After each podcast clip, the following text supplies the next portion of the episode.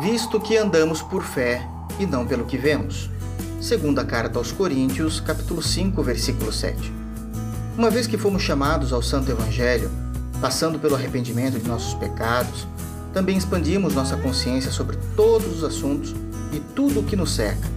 Isso porque passamos a viver a partir da cosmovisão cristã. Tudo o que pensamos, defendemos, acreditamos, vemos, parte da compreensão santa e pura do amado Salvador Cristo Jesus.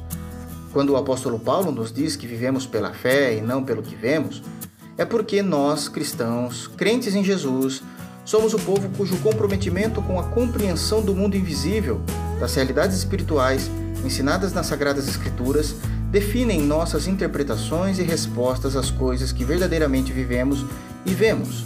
A realidade e a vida não se restringem apenas à esfera física, mas entra na esfera metafísica, o mundo espiritual. Nosso descanso e segurança está em saber que o nosso Deus Trino reina sobre as duas realidades e é Senhor sobre elas. Andamos pela fé, porque a visão física é extremamente limitada para discernir tudo ao nosso redor. E é no ambiente da fé que encontramos Cristo e vemos Sua graça e misericórdia agindo notoriamente ou em secreto, segundo o bom conselho de Sua própria vontade. Mantém em dia a comunhão com a Santa Trindade.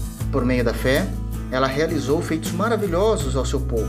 Basta dar uma passadinha na carta aos Hebreus, capítulo 11, e se delicie nas maravilhas feitas pelo Senhor e com os atos de nossos irmãos de fé.